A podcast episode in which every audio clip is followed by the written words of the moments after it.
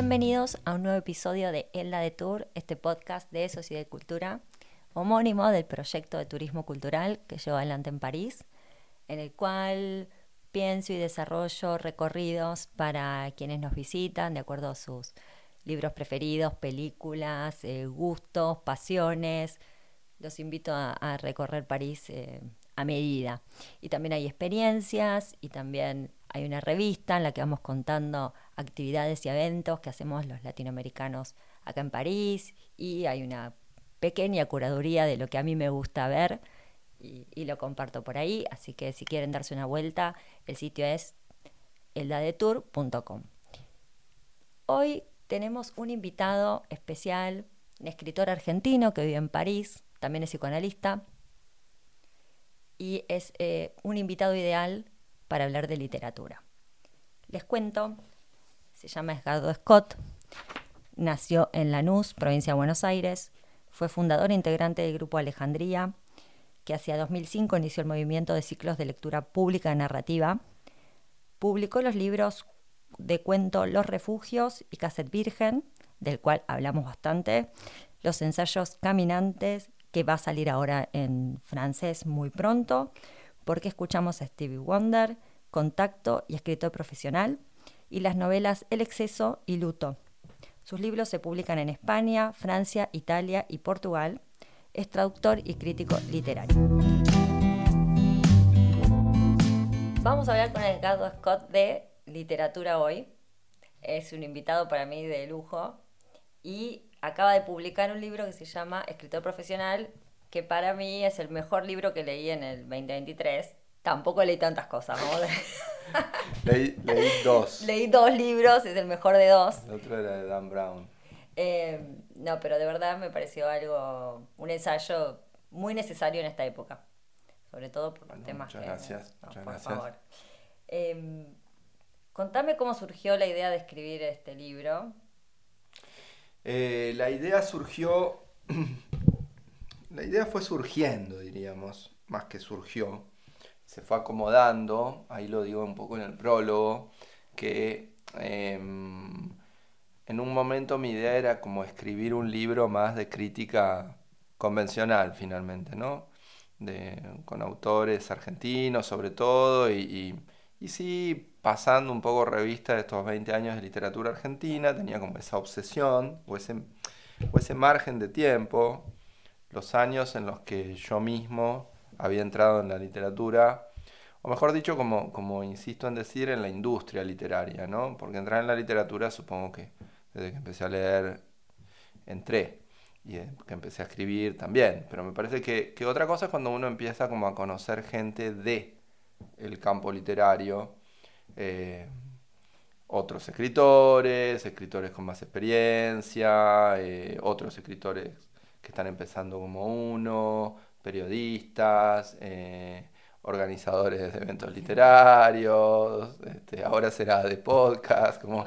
Bueno, cuando uno empieza a conocer el medio, me parece que ahí es donde uno entra en la industria, en el medio, y, entonces me interesaba como hacer un corte así, más o menos de esos 20 años, de lo que yo había visto ya siendo testigo, digamos, ¿no? Y, y actor de, de ese campo cultural, de ese campo literario.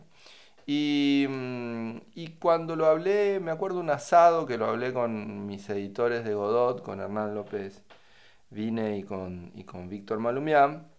Y medio que el otro libro no les interesaba nada, el libro de crítica convencional, nada. Y cuando en cambio empecé a deslizar algunas ideas de este, digamos, de escritor profesional, sí les, les interesaba más. Eh, pero sin embargo ahí no tenía mucha forma hasta que algo de esa forma la encontró con el, paradójicamente, con el último texto de, escritor profesional, que se llama Contra los escritores, y que me lo pidieron de una revista un día en el que me preguntaron qué era eh, la escritura para mí. Y entonces yo estaba así como muy de mal humor ese día y me salió como con esa forma de qué era escribir, pero eh, también un poco pegando palos a, a cómo la escritura hoy en muchos casos se subordinaba en muchos autores a un programa y se subordinaba como bueno, ciertas cosas que, que, se quieren escribir, pero porque se sabe que con eso se, se apuesta a cierto efecto y qué sé yo.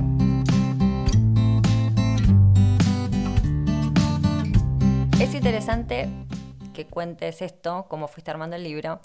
También hay que recordar que estamos en París y por ahí la crítica a lo que es un escritor profesional que es muy simpática como se hace en el libro, que hay como un decálogo de las cosas que tenés que tener para ser un escritor profesional, como, bueno, características, pero también tener un agente.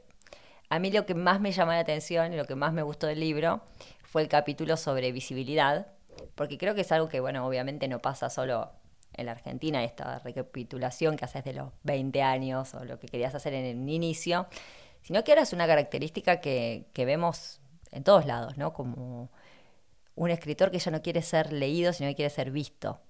Y eso me parece lo más interesante y que alguien lo tenía que decir, ¿no? Con la proliferación de las redes sociales, la imagen, contar todos los pasos que hace un escritor cuando filma un contrato, comunicarlo, cómo hacerlo.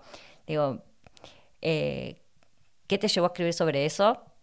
Y, bueno, charlemos sobre ese punto, porque ah, también usas a un amigo como informante de marketing, esa contracara, ¿no? Que se, ve en el libro, aparece como, bueno, tengo un amigo que sabe de marketing, entonces como le va dando como la, otra visión del costado de, lo que él quiere criticar. Sí, sí. Sí, es que, mm, bueno, en general lo que, lo que me pasa incluso con algunas lecturas, como la tuya y y otras, es que enseguida aparece como la cuestión del humor, ¿no? Como la cuestión de que, de que muchas de las cosas que digo, o bueno, supongo también la forma en la que las digo, nos causa gracia, ¿no? O causan gracia, digamos. Y mm, yo creo que eso tiene un poco que ver como con que hay algo de la actualidad y de, y de cómo se está dando este cambio que nos agarra un poco en movimiento y que no, no sabemos muy bien dónde estamos pisando y un poco como, como cuando vamos a una casa ajena y no sabemos si está bien lo que vamos a decir o no, no, como que estamos en un cambio de época así. Y por eso también nos causa gracia, nos causa gracia la novedad, nos causa gracia lo patético que somos y lo patético que son los otros, digamos, ¿no? Como me parece que hay algo de, de eso. Em, me escribía, ¿cuándo fue? Ayer o antes de ayer, pero más de una vez me ha pasado en el último tiempo alguien que me decía esto, dice, estoy en la página 21, no te imaginas cómo me estoy riendo, qué sé yo, y, se arma como una complicidad. Yo creo que finalmente mm, el, libro tiene que ver con eso, con alguien que está un poco más cerca de los códigos de la industria, creo, y entonces puede, esta chica me decía como jugar a las, a las diferencias, ¿no? Como quién, a reconocer quién podía ser tal o cual, ¿no? Em, pero también creo como que eh, mucha gente lo puede usar para incluso otras, otras artes, ¿no? Como que la idea de la profesionalización o la idea de la profesionalización que, hoy em, tenemos, que no es la profesionalización entendida como la teníamos en el siglo XX, ¿no? Es decir, como si, es más, yo diría es el signo contrario, ¿no? Es como si durante todo el siglo XX la idea de profesionalizarse era una idea eh, noble, diríamos, ¿no? Incluso la, aquella idea de mi hijo el doctor, ¿no? Como digo, la idea de, ascenso social y de llegar a ser un profesional de algo era algo claramente positivo, digamos, y, positivista. Pero me parece que la idea de lo que se entiende hoy por profesional es otra, digamos, ¿no? Y, y que en general está, para mí, asociado como a la idea de celebrity. Me, me gusta que, que en, ese capítulo hablas bueno, de Superstar y, y, empezás con una cita de, del tema de Clash de Lost in the Supermarket. Y dice, bueno, comprar una, una personalidad garantizada, ¿no? Y también se ve mucho eso, ¿no? Que, que en la industria quizás se publican, eh, bueno, o cuentos, ¿no? Yo no estoy tanto dentro de esa industria, sino más en la comunicación, que también tiene que ver con esto que bueno, vamos, la política, también de la política. Bueno, pero por eso ahí voy, a hacer dos, dos comentarios que, que, cuando lo leí fue lo primero que pensé. Por un lado, los que publican porque tienen muchos seguidores en Instagram, ¿no? Digo, la persona que tiene o una historia para contar, quiero decir, algún episodio de su vida puede ser llamativo y mucha gente que es publicada porque tiene ya un público cautivo. Sí, y donde el libro es parte de un engranaje. No me acuerdo quién me lo decía el otro día, pero esto es muy típico y, y los ghostwriters, los que hacen como libros por encargo, lo saben muy bien, que em, está el que, el que de algún modo quiere hacer muchas cosas y quiere como acaparar muchos campos, y el libro es una de las cosas que tiene que hacer.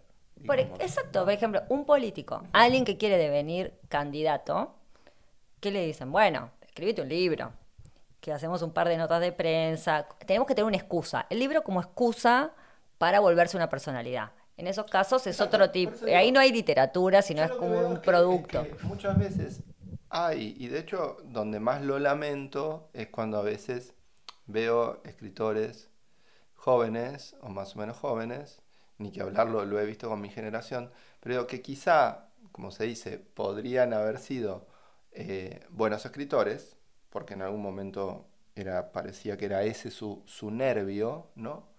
Y, o su deseo, y que después en realidad lo que se transforman es en esta idea, ¿no? Lo que ellos quieren es ser una suerte de celebrity de la cultura, ¿no? Celebrity del medio cultural, Em, donde después, si van a escribir un guion, si van a hacer una obra de teatro, si van a hacer el guion de una película, si van a hacer el diario del rodaje de una película, si van a hacer, bueno, todo eso la literatura participa de, alguna manera, por supuesto que ellos, entre comillas, vienen de ahí, pero, pero en realidad no es lo más importante. Lo más importante es ocupar este espacio y finalmente sí, yo diría, vivir de eso, y no solamente vivir de eso, sino vivir como ellos perciben que debería vivir una celebrity, ¿no? El problema que eso tiene que en general, como suele pasar con cualquier cuestión en la cultura de masas dentro del capitalismo, esa es la excepción. Lo que habría que siempre decirle a los chicos que están en su casa es, Messi es la excepción. Dos cosas más de, este libro, porque publicaste muchos libros y son todos muy interesantes, em, para pasar a otro, a otro tema, eh, pero también me, acordaba cuando decías esto de la visibilidad, de cuando pasó en Argentina la aprobación de la ley del aborto, todas las librerías eh, había mesas y mesas y mesas llenas de libros sobre eh, la cuestión del aborto, que yo leí muchos y me parece que está, que está muy bien, pero tenía que ver con una cuestión de actualidad y la verdad que tampoco que, aportaba mucho uno, uno fuera de otro. Había algunos buenos, pero otros era solamente, bueno, versar sobre actualidad. Y sabías también que en la industria eso funcionaba bien y si querías publicar era el momento, digamos, bueno, escribite un libro sobre este tema que ahora interesa, ¿no? Eh, y, esto también la literatura de, género, ¿no? También, eso también ahí, viste, como... La industria del libro subordinada a la industria cultural siendo un eslabón más de esa industria cultural donde uno podría decir eh, no alcanza con que escribas un libro pero tenés que escribir un libro Exacto. Y, el libro forma parte de todo esto otro que vos tenés bueno, en Francia pasó lo mismo también. Digo, en un momento con el auge, con el Me Too y el feminismo, digo, digo como un ejemplo, ¿eh? no es que solamente pase con este tema, pero con todos los temas, con todos los temas de actualidad y que tienen mucho impacto, que bueno, finalmente no tiene tanto que ver con lo que se publica o lo que más con, la literatura. en, ese sentido, en ese sentido me parece que, que, el, problema es cómo disociar para nosotros, que de algún modo al revés, vivimos, si querés, como en la, última fracción, donde la literatura, donde el libro era el emblema de la literatura, donde cuando uno pensaba en libros, pensaba en literatura, cuando uno pensaba en libros, pensaba en, libros, pensaba en escritores, cómo poder disociarlo. ¿no? decir, me parece que el, desafío, por eso creo que la primera cuestión es poder llevar lo literario de vuelta a la lectura. campo de... Sí, y a la lectura, digamos, ¿no? y de la escritura, en el sentido en que alguna vez tampoco eh, existió la industria del libro, alguna vez no existió la imprenta y ya existía la literatura. Entonces la cuestión es un poco poder recuperar, creo yo, ¿no? Como, o partir de ese elemento, ¿no? Es decir, bueno, leer ¿no? Es como los que siempre tienen miedo de que si desaparece el libro en papel, más o menos desaparece la literatura. Y en realidad la literatura no va a desaparecer y la lectura tampoco. Lo que van cambiando son las condiciones de la lectura, los formatos y demás. Entonces, me parece, pero sin embargo, es importante, digamos, poder distinguir que la cosa se mueve hacia la lectura, que la cosa se mueve hacia poder distinguir distintos tipos de escritura, ¿no? Y no tanto, por ejemplo, a lo que necesariamente se ve en, una vidriera o en, una mesa de libros, porque ahí está como lo que es como paradójico. Uno podría decir, a veces un libro no es un libro. En, los términos eh, que. Exacto. O lo que a veces una novela no es una novela, diríamos, ¿no? Y a veces una película no es una película. Ese es el problema que, que digamos, tenemos hoy. Es decir, muchas, muchas convenciones que durante gran parte del siglo XX las aceptábamos y, funcionaban, y digamos era, eran, yo diría, eran más o menos honestas en su pacto, ¿no? Ibas a ver una película y veías una película, ibas a ver una película de acción y veías una película de acción, bueno, hoy no están funcionando así esos pactos. Y entonces yo puedo ir a, a, ver una película de acción y en realidad veo que no, que me están bajando tal línea ideológica, eh, o, o, qué sé yo, o que en realidad me están lanzando a este actor para que después sea no sé qué, o para que venda un shampoo, como decía Maradona. Es decir, como me parece que, que por eso creo que también la, la, la cuestión pasa por cómo afinamos las ideas de la lectura, digamos. ¿no? Es decir, me parece que todo esto para nosotros se, se, dirime en el campo de la lectura, es decir, cómo leemos. Porque creo que, Bueno, que también decís, el escritor profesional lee poco y lee mal. Claro. por eso también, cuando muchas veces en, las notas que salen sobre tu libro, también dice, bueno, también aborda un tema que es eh, cómo leemos. Y entonces, ¿qué significa leer mal? Es decir, si estamos leyendo mal, tal vez esté bueno eh, indagar un poco, ¿no? explorar qué significa leer mal, es decir, porque eso también nos va a permitir entender un poco mejor qué significa leer bien, ¿no? Como decía Piglia, em, un escritor nunca sabe lo que, lo que quiere hacer, pero sabe lo que no quiere hacer. Entonces, me parece que en ese sentido, por decantación, vamos a saber un poco más de qué corno es leer bien cuando sepamos un poco más de qué es leer mal.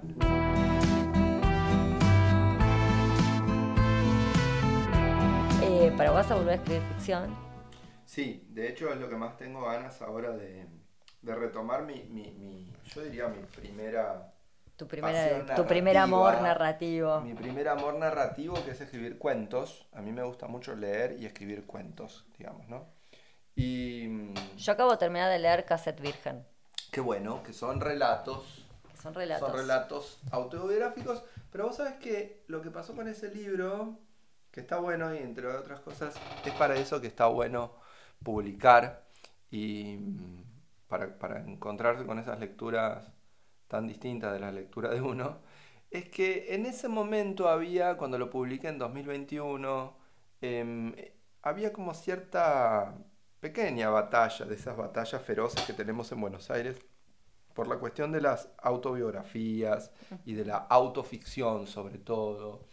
Eh, como si la autoficción fuera algo malo, digamos, ¿no? Había como una línea crítica que, emparentaba la autoficción y lo autobiográfico a algo malo en sí, como si fuera algo... Y mm, parece muy elemental, pero, pero mm, yo como eh, tenía estos relatos, pero además de, que, de tener estos relatos, em, he leído muchos textos de autoficción y autores eh, autobiográficos que me encantan, para decir uno, Sebald, por ejemplo, el autor alemán Sebald, o, ya que estamos acá, la autora francesa Annie Ernaux, es decir, y, tantísimos más, ¿no? Eh, entonces hice como un prólogo en Cassette Virgen donde, donde metía un poco, separaba tanto con el tema del autobiográfico. Eh, y lo divertido fue que los lectores después muchos venían y, me, decían o me daban su devolución del cuento, perdón, del libro de cuentos, a partir justamente de si tal o cual cuento les había gustado. Entonces me decía, ah, a mí me gustó el del Rotary, a mí me gustó el de inglés, a mí me gustó el de la canción de The Cure. Y entonces ahí me di cuenta que finalmente el libro había sido leído menos como un libro autobiográfico como un libro de cuentos. Y, supongo que a mí me pone muy contento porque a mí me, gusta mucho escribir cuentos y relatos. Em, entonces digo, también es cierto que la forma, eh, aún donde uno cree que más o menos la, está dominando, después a veces se traiciona, ¿no? A mí me, me, gustó mucho, bueno, cuenta mucho de Lanús y de su barrio y, hay muchos relatos que tienen que ver con los personajes del barrio, con hay códigos. hay códigos de barrio que a mí verdaderamente también eh, te hacen pensar, el, te hacen acordar del personaje de tu infancia. creo que, funciona muy bien en muchos niveles. Justo me acordé de otro autor que leí este año que es eh, Edward Lewis. Eh, para vos no te gusta tanto, pero a mí me gustó mucho, que es un libro que escribió sobre su madre. Eh, yo leí el del padre de él. Este yo también maté a mi padre, ¿cómo es que se dice? No, ¿quién mató a mi padre? una cosa así este como es eh, Luchas y Metamorfosis de una mujer, que es el, mm. el, sobre, libro sobre su madre y sobre el autobiográfico, muy bueno. A mí me gustó mucho. pero sobre este libro, sobre Cassette Virgen, em, no sé qué decirte. A mí es que me, me, gustó mucho todo, todo lo que contás también, como vas contando sobre vos, sobre tu vida, todo el giro que, que haces y vas en los distintos cuentos, nos vas dando una pista de quién es eh, Edgardo Scott. Eh, cómo surge todo, lo que, los escritores que le gustan, sus problemas, sus dramas, lo que va pensando. Pero bueno, no sé, hay cuentos maravillosos. A mí me gustó mucho el del negocio, de, el de los negocios de dos cabezas, los, hermanos, los hermanos. Me, hizo pensar mucho, leyéndolo ahora, eh, ese cuento me hizo pensar en Javier Milei y Karina Milei. Claro.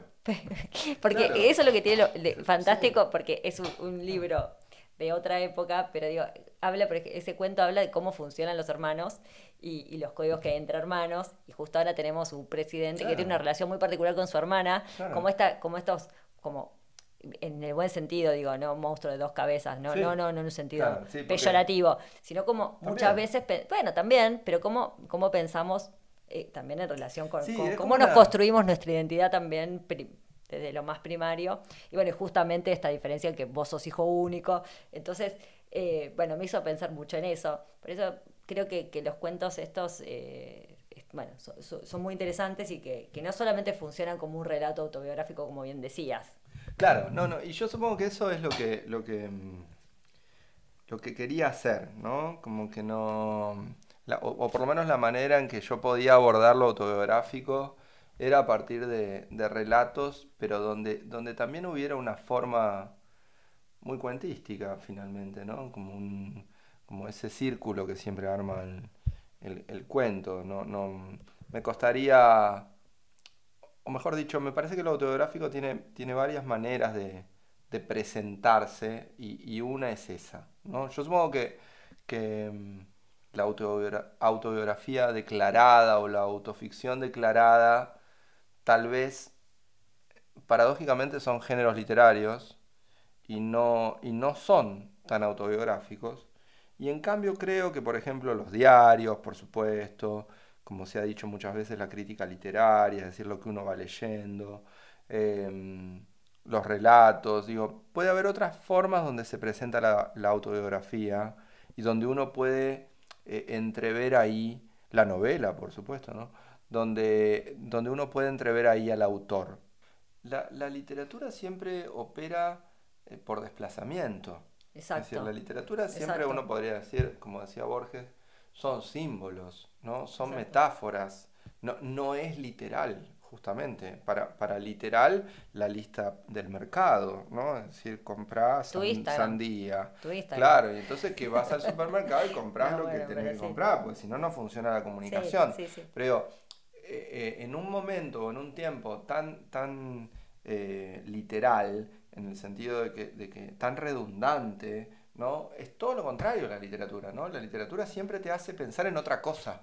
Vos lees, la, la, ves la vida de tal persona y te hace pensar en otra vida o en tu vida, o que ves tal lugar, tal pueblito en tal lugar, y eso te hace pensar en tu pueblito o en otro pueblito, qué sé yo. Es decir, en tu maestra de inglés. claro, yo, me acordaba todo eso, digo, cuando hay, un cuento que habla, o cuando la primera vez que escuchó un disco de Cure, digo, también para que pasa no solamente en la Argentina, pero digo, ese, ese, ese escenario de eh, la, maestra, la profesora de inglés, que es la vecina, que vas a su casa, que tiene eh, el, ¿cómo se llama? La escuelita de, inglés en el garage. Yo me acordaba la que iba yo de chiquita y que qué importante era el inglés y todo lo que pasa ahí, los personajes que van pasando. Entonces, obviamente cuando la literatura cuando un libro está bien escrito, está bien contado, un relato no solamente está contando su vida, sino esto, que es lo que justamente tiene que relación con lo otro que venimos charlando, ¿no? La aspiración, la aspiración justamente es ese descentramiento y uno diría no, no contar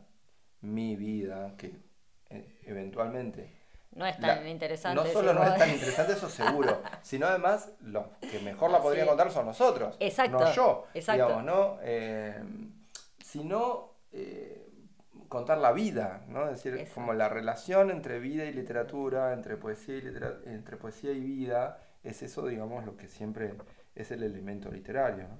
Sí. Bueno, hay un cuento también sobre la muerte que me gustó mucho, que también es otro. ¿Cuál es sobre la muerte? El del primo que se muere. Ah,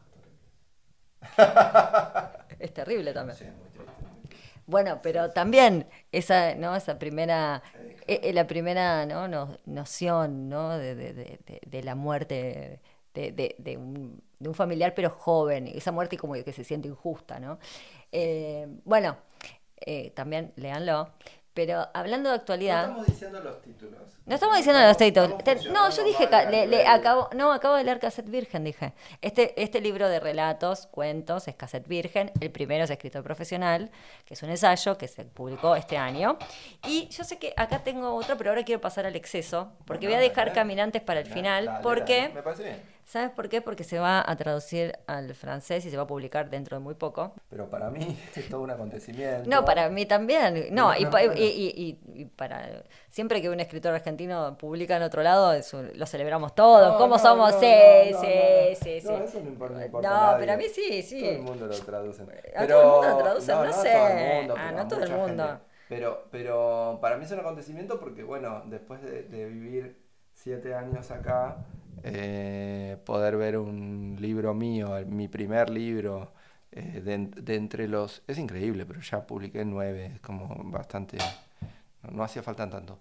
Pero mm, publicado acá, la verdad que es como una, emoción y, supongo que también un, cambio, justamente un cambio de lecturas, ¿no? Porque me acerca mucho más también a un montón de lectores de acá y de amigos de acá y de gente de acá, de una, de una realidad, diríamos, que, de adopción, una realidad que, yo más o menos fui conociendo y bueno, me intriga, me inquieta, me, digamos, me, da ganas de ver cómo va a ser leído, cómo voy a ser leído, ¿no? Como, así que bueno, me, entusiasma. Sí. En definitiva. Bueno, vamos a ver cómo. Eh, veremos, ¿Qué dice la crítica? también. También. no, pero es verdad que hay como un hilo conductor también en todos los todas las entrevistas que, que voy a ir haciendo que, bueno, que, estamos en París y por qué elegiste Francia. Digo, también igual en este caso más importante es que ahora te publican acá y que eso va a ser como el verdadero paso de, en tu rol como escritor. Pero digo, también sos psicoanalista, hay que decirlo. ¿Y, y, por qué elegiste Francia antes de, de hablar del exceso? eso, Francia. me eligió a mí. Francia, me eligió a mí. No, pero bueno. No, viste que la vida es muy complicada. Pero... No, no, no vamos a meter en tu, vida personalísima, pero digo, estamos acá y, y, qué... No hay problema, no hay problema.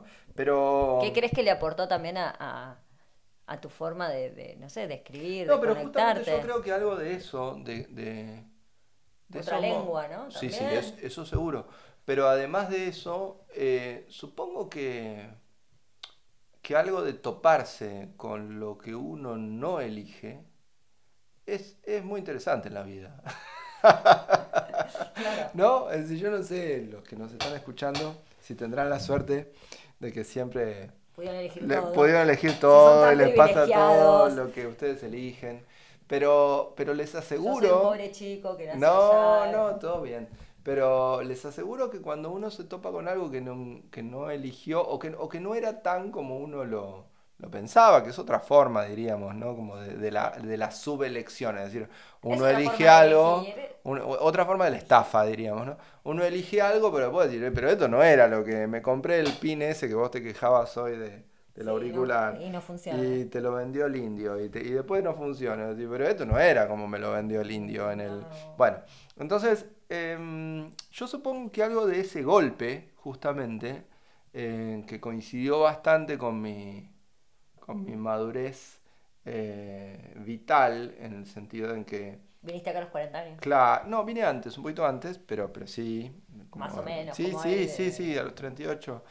Em, Como yo, Sí, el importe. me parece pero muy lo- bien. lo No, pero es un momento. coetáneos. No, pero sí, pero es un momento de la vida donde uno ya está bastante hecho. Donde sería, no, yo siempre utilizo esta fórmula por la negativa, que es donde sería un poco difícil defender que uno es joven. Decir, porque Yo- vieron que la gente sí, joven sí. se cree que es joven siempre, ¿no? Como Bueno, Alan, Alan Pauls. sí, Pero, no, pero... es verdad que es no, no, difícil, relati- relativamente joven también. Eso que- y además encima, de- encima va, va como ¿Hasta, cada qué edad, vez... ¿Hasta qué edad uno de sus eh, pusiste, pusiste sobre esto, sobre una nota que se publicó en el New Yorker? Sí, New Yorker. eso está en escritor profesional. Por eso, Bueno, ¿hasta qué edad uno es joven?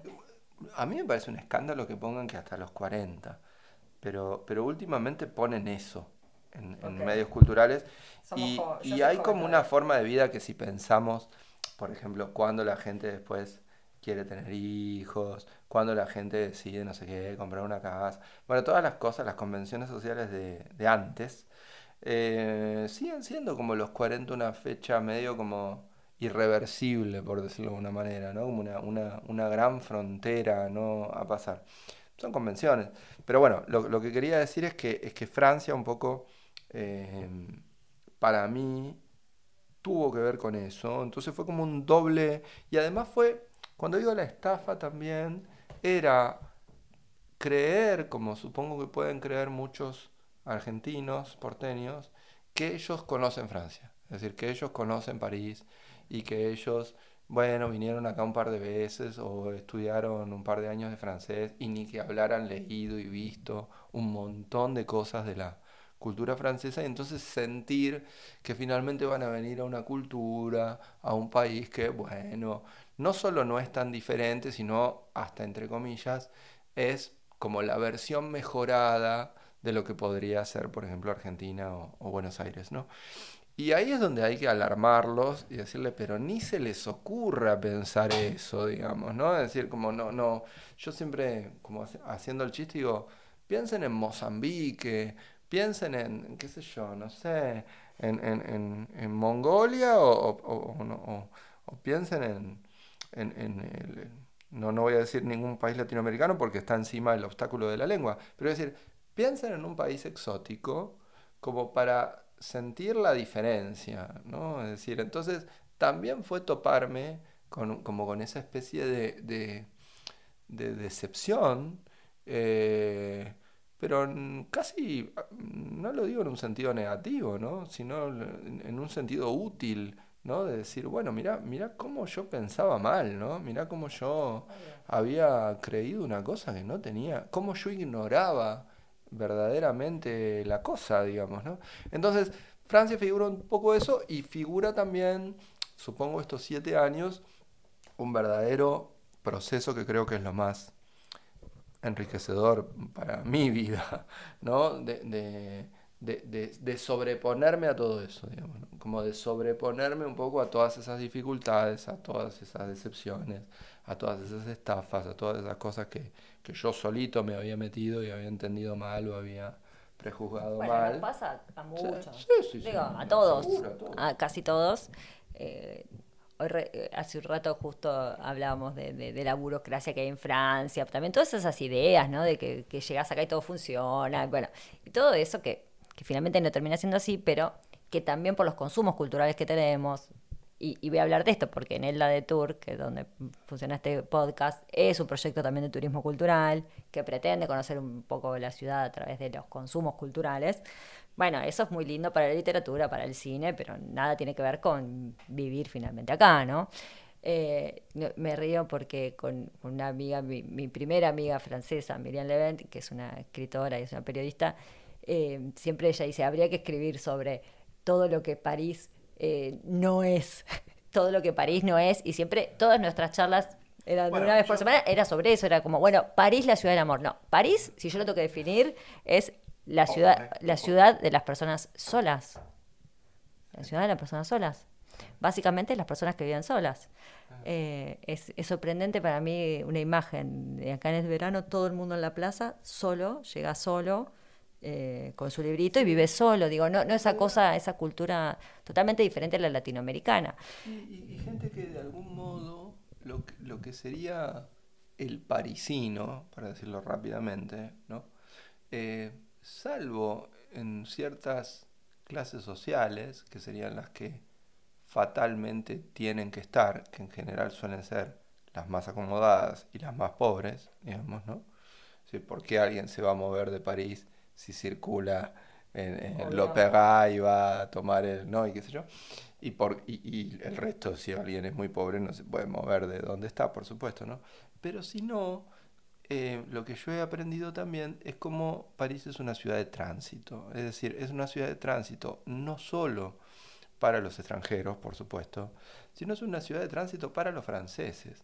Porque en general, en general el, ciclo, el trayecto que hacen los franceses es, por ejemplo, alguien muy típico, yo diría, alguien estudia en provincia, alguien está en una familia en provincia, cursa sus estudios primarios y secundarios en provincia, pero muy probablemente pueda aspirar a venir a estudiar eh, la Universidad a París.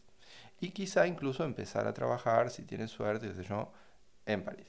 Pero cuando llega el momento, por ejemplo, de formar una familia o de qué sé yo, ahí ya se complica un poco por diferentes motivos, entonces vuelve a la provincia, digamos, ¿no? O están también los que están acá un tiempo y después siempre anhelan retirarse al campo y vivir en el campo. Qué.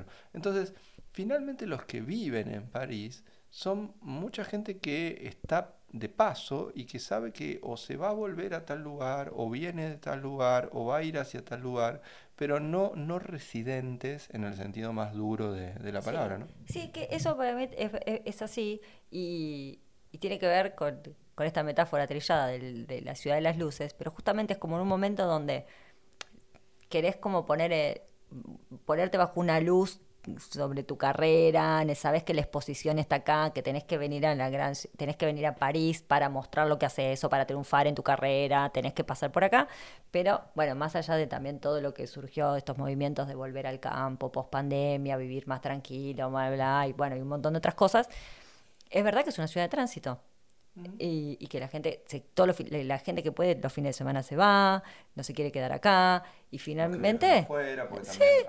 también, hay facilidades para... para e, es, fácil moverse. Entonces, sí. Entonces esto que vos decías de vivir solo y, vivir en tránsito me parece que... Bueno, uno de los, de los otros proyectos literarios que tengo es em, un libro de poemas que se llama París para extranjeros, justamente, y donde fui como anotando eh, es este clase de cosas y un poco como escribiendo este, esta suerte de, lado B actual de, París que también me, bueno, entusiasma porque ahí eh, me, reencuentro un poco como siempre con, el suburbio mío, digamos, y con el, con el hecho de, la periferia y de los márgenes, no solo de los márgenes, em, digamos, económicos, sino también como de los márgenes sociales, ¿no? Como, me, interesa. Eh, hay un paralelismo también, lo, lo, que es por ahí el conurbano, acá con el banlieue, y, bueno, vivir un poco en la periferia de París. Eh, pero sí, verdaderamente somos extraños. Yo soy de las personas que le gusta estar en su barrio y no moverse de su barrio y hacer cosas en su barrio, que un montón de momentos del año estoy yo sola. Para cerrar un poco, eh, el exceso es una novela política, que hay pocas, vamos a decir que es un género que no, no hay tan, no prospera, no, bueno, no sé si, si hay pocas, pero, pero bueno, es un género difícil también escribir una novela política. El exceso además tiene una actualidad impresionante. Digo, el exceso es una novela que transcurre, que cuenta básicamente la década de los 90 en la Argentina, la, la, década del neoliberalismo y, y a través de cuatro personajes, que es un ministro, su hijo, su esposa, la señora que, que, trabaja en la casa, que trabajo doméstico, eh, su, yerno. que es el, novio de la hija, justamente, y el custodio. Entonces, eh, nos va haciendo un retrato de época que es verdaderamente maravillosa, la recomiendo mucho. Y además nos va contando, me, me, gusta mucho ese recurso de, ir contando esta historia a la vez contando un poco la historia argentina, ¿no? Mm. Podemos... Eh, vamos encontrando a través de los distintos capítulos y el desarrollo de diferentes personajes, episodios de la historia argentina de esa década, eh, bueno, varios. Eh, pero claramente toca también temas de, actualidad, bueno, muy profundos, digo, que hoy estamos, son los temas que se vuelven a pensar. Es cíclica la Argentina, pero... es cíclica la historia. bueno, no, pero Siempre los argentinos pensamos que, que somos únicos. Pero, esta historia es cíclica, ¿no? La Argentina también, la historia argentina también. Eh, sí. Eh, sí, y, y, lo que es curioso, otra vez volviendo a la, a la literatura, es que yo la escribí, la empecé a escribir más o menos en, en 2002, 2003, es decir, cuando, cuando habíamos salido de la década de los 90, ¿no? Si incluimos como, como está en el exceso de la Rúa también, es decir, como esos años están incorporados, el exceso cubre un arco temporal en la realidad que va desde el 89, desde el 1 de mayo del 89, que fue cuando repatriaron los restos de Rosas, hasta... Eh, 20 de diciembre de 2001, cuando se va de la Rúa. Em, pero digo, además de, de, ese tiempo, yo la empecé a escribir después, es decir, la escribí, podríamos decir, en pleno kirchnerismo, en pleno auge del kirchnerismo, la publiqué en 2012, 10 años después, digamos, de, de que la empecé a escribir, y eh, y se vuelve a publicar otra década después, ¿no? Se reedita ahora en 2023, donde ahí sí ya agarra este cambio de, de tiempo, donde aparece otro gobierno, donde entre las muchísimas cosas que podremos decir, la que yo digo es que claramente hay una conexión muy fuerte, ¿no? Entre el primer momento cuando asume Menem y, y este momento en que asume Milei. Este, entonces, eh, para mí es como verdaderamente eh, esa especie de, línea histórica que me acompaña es, es un poco, eh, si uno fuera supersticioso, si uno fuera bilardista, dice, wow, ¿no? Como cómo se va bueno, moviendo todo eso. no se sabía el resultado de las elecciones. No, por eso, por eso. Menos, bueno, por eso pero como todo vuelve, mm. todo vuelve, bueno, pero... Bueno, pero quizá pueda servir como, como es uno de los, otra de las funciones, si querés, de la literatura, que, es un poco como esa utilidad de, que a veces nos sirve para, entender la cultura del pasado, ¿no? Es decir, cuando nosotros, qué sé yo, leemos la, la Praga de Kafka o leemos la San Petersburgo de Dostoyevsky, eh, sentimos que la única manera, de, la famosa literatura como máquina del tiempo, ¿no? Es decir, que verdaderamente podemos estar ahí y mínimamente entender que, que, que, eso es lo que no pasa en un libro de historia. En la literatura pasa, ¿no? Que podemos volver en el tiempo, decir, creo que puedo imaginarme lo que es estar en Francia, en provincias, y leo Madame Bovary. No, bueno, en algún punto ahora que, que, que estamos en 2023, en este inicio de ciclo tan neoliberal, diríamos, ¿no? Neoliberal así, reloaded. Eh, me parece que quizá leyendo el exceso uno puede darse una idea de cómo eran esos, esos inicios del 90, cómo era ese imaginario, cómo eran algunas de esas tensiones, y sobre todo también que, que siempre lo que pasa con la novela histórica, que a mí por lo menos me interesa mucho, es que por un lado yo cuento esos años, pero por otro lado yo la escribí en pleno kirchnerismo. Con lo cual me parece que, lo interesante también es pensar ese cruce que siempre se da entre lo que se llama como enunciado y enunciación. Es decir, yo escribo sobre recuerdos y sobre imágenes que pertenecen a los 90, pero lo, escribo desde el 2002, 2005, 2010. Entonces, digo, me parece que ese cruce es lo más cerca que podemos. Es como si la literatura fuera como una máquina del tiempo, pero que funciona mal y que siempre nos deja como en dos tiempos, ¿no? En ese tiempo que, al que queremos ir, pero un poco también en el que estamos, con un pie, como si un pie nunca lo termináramos de sacar del tiempo en el que estamos. ¿no? Me gusta que está escrita desde, eh, a diferencia de, ahora que estamos diciendo que volvió un gobierno similar, pero está escrito también desde un personaje que es la casta, ¿no? Porque un personaje principal es el ministro y todo gira en torno al ministro, ¿no? Es ella, no la hija, el custodio, ¿no? Entonces, eh, también... En la época, en los 90, se decía el entorno. El entorno, y aparte es un varón del conurbano, ¿no? Entonces esa figura que también nos sirve... Dualdista. Dualdista, sí. La representación mía de lo que hubiera podido ser o era un ministro dualdista. Exacto. Y los códigos también de la política en esa época. Y eh, a mí me gusta mucho cómo vas contando a través del desarrollo de los personajes cómo fue cambiando también eh, la Argentina, eh, los barrios populares, las villas, cómo, cómo es vivir ahí. Em, no voy a hablar de mi lectura sobre la novela, la voy a recomendar porque eh, es súper interesante, más allá de, que ahora tenemos un gobierno, podemos hacer paralelismos, me parece que es eh, de lo... los haremos, sí, sobre todo. Sí, pero eh, es un repaso sobre una década exquisito y, el nombre, bueno, no puede estar mejor elegido, el exceso porque los 90 para nosotros es el exceso, pero el, libro bien da cuenta de eso. Sí, pero también, pero también justamente, ¿no? volviendo a la literatura como operando por desplazamiento, eh, y, algo lo, decía en el, en el prologuito que hice para la reedición de, del exceso, pero digo, em, no es que yo quería escribir sobre los 90, digamos. Yo quería escribir algunas imágenes, algunas escenas, algunos personajes y demás, yo diría que venían con ese tiempo. Entonces, eh, también me parece que, que, ahí, cuando le pongo el exceso, digo, uno le podría decir, llamar a la novela los años 90, o le podría decir los años menemistas, qué sé yo.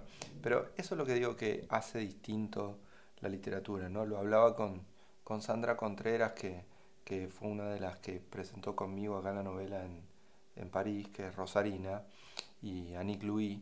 Eh, y, y, ella leía muy bien y, y hacía como esta separación, ¿no? Decía, bueno, o ponemos el acento en el goce, diríamos, o ponemos el acento en lo real, o ponemos el acento en los años 90 y la, la cuestión contextual, digamos, de la novela.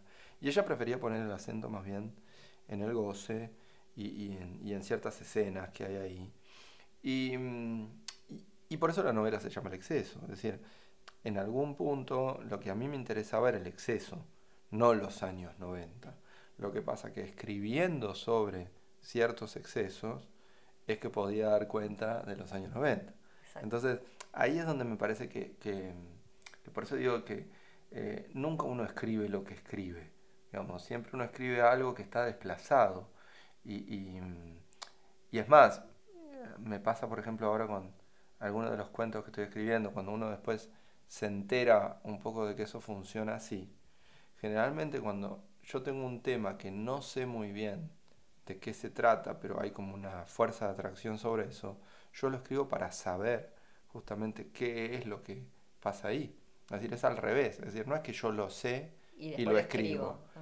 Es que no lo sé entonces lo escribo y ahí algo sé, digamos, ¿no? A partir de eso. Es como si, si la literatura entregara un saber que nunca es un saber previo. Entonces, me parece que, un poco lo, que yo no sabía sobre los, los 90 es lo que escribí, digamos. Y eso, eso es lo que, lo que de algún modo lleva el título del exceso. Y eso también es lo lindo de que existan escritores que, escriban así y no desde lo que me conviene escribir, ¿no? Para terminar cerrando un poco. Para pegarle palo a los colegas. No, pero también es.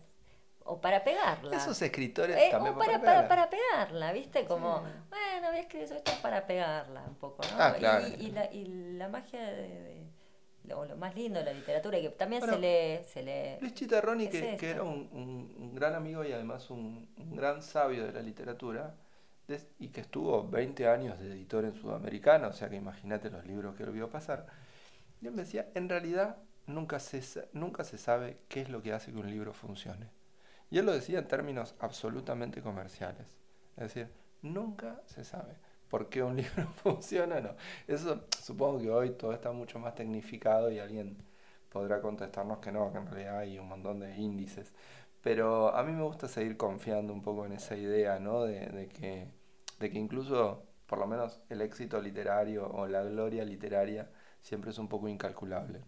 Bueno, ya dijiste Chitarrón y con esto cierro, recomiendo una nota de la revista de que se llama en la revista Bicalt, que es de, una amiga Claribel Terremorel, que, ah, que, eh, que, es muy buena, la revista es muy interesante, justo hay una nota sobre Chitarrón y me acordé, la vi hoy. Eh, así que nada, esperamos que se lleven algunos datos de cosas para leer, sobre todo las novelas de Scott, que hay que venderlas, ¿viste? hay que venderlas. Pero bueno, un placer para mí charlar con un amigo. Un placer para mí también, y, y, que, bueno, vaya todo bien este espacio. Ojalá. Bueno, gracias por estar. Por favor.